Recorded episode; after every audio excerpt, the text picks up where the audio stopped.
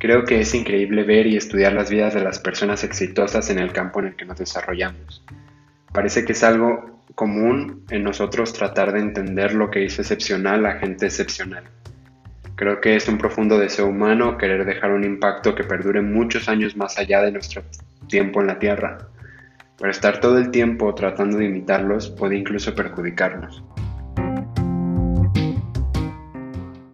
Leyendo estos días sobre Leonardo da Vinci, encontré que tenía una rutina ridícula. Y estas personas famosas que antiguamente tenían ideas muy extrañas sobre cómo explotar la creatividad, como lo hizo Charles Dickens, que era famoso por dormir siempre con su cabeza dirigida al norte, porque creía que si alineaba su cabeza con el campo magnético de la Tierra, aumentaría su creatividad. Pero lo que hacía Da Vinci era mucho más extremo que eso.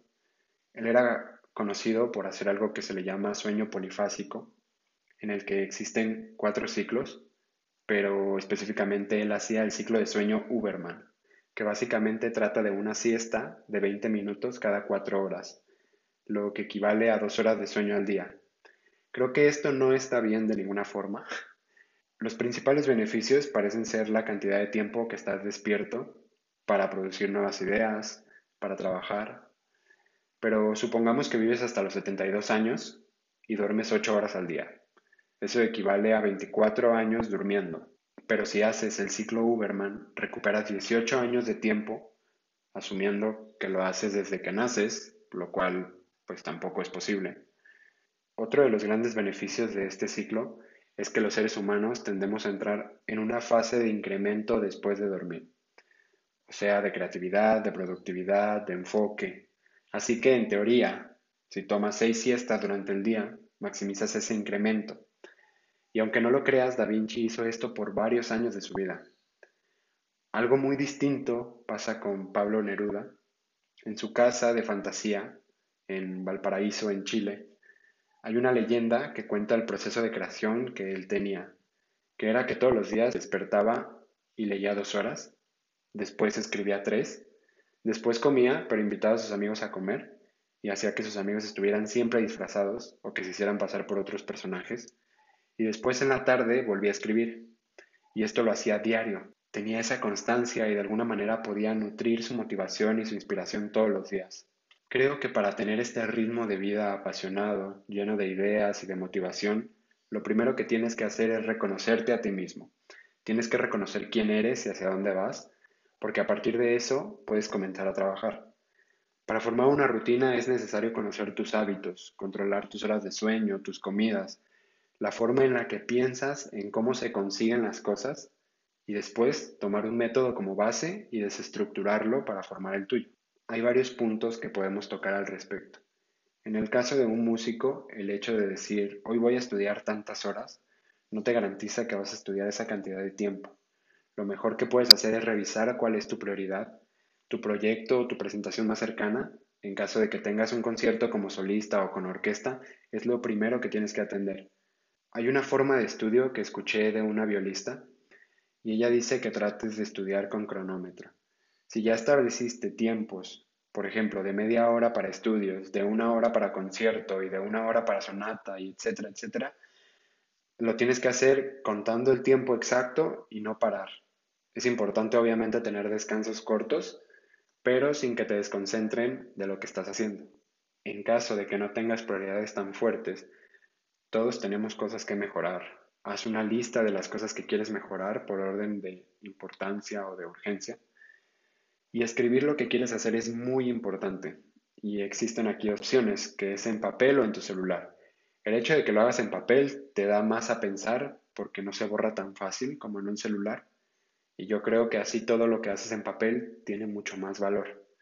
Y si lo haces en tu celular, tienes la ventaja de que siempre puedes tener un recordatorio que establezca que tienes que hacer algo o que el celular se apague automáticamente o que se ponga en modo avión y eso puede ser un recordatorio constante para que puedas cumplir tus objetivos. En otros episodios hablamos de lo importante que es ser constante. Ser disciplinado no solamente es sentarte y hacerlo. Para mejorar tienes que estar consciente. Y para hacerte un hábito tienes que hacerlo por lo menos 30 días. Es normal que en la situación actual carezcas de motivación, incluso de aprendizaje, que en lugar de avanzar sientas que estás retrocediendo, pero tenemos que aprender a diferenciar la presión con la disciplina. Primero, la definición de disciplina es un conjunto de reglas que de manera constante conducen a cierto resultado. Y la presión son palabras o acciones, ya sea que te lo diga otra persona o tú mismo, que te hacen cambiar tus hábitos y actitudes de buena o mala manera. Y aquí entran los niños. Yo creo que de los niños podemos rescatar algo muy importante y es que nos han demostrado que no necesitas presión para ser creativo, curioso, aventurero. Solo piénsalo un momento. ¿Por qué te presionarías a ti mismo si ya lo hacen en la escuela, en los ensambles en los que estás, en tu trabajo? Es muy diferente que seas disciplinado a que te presiones. Por último, hablemos del tema más complicado, la mentalidad. Mark Manson dijo, si la autodisciplina se siente difícil, entonces lo estás haciendo mal. Esto va de la mano con el entorno que tengas.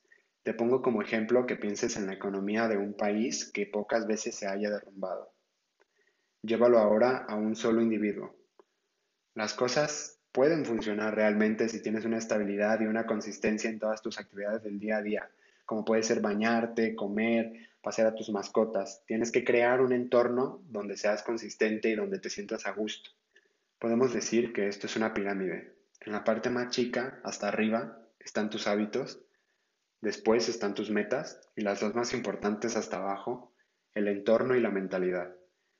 Si perdiste motivación, tu rutina o bajó tu ritmo de vida, es momento que lo recuperes. Estás en el mejor momento para incluso cambiar el método que desarrollabas. Cree en que puedes hacer un cambio siendo constante, disciplinado Tienes una gran responsabilidad al hacer algo que amas. No la desaproveches y trabaja para ti. Nos vemos la siguiente semana.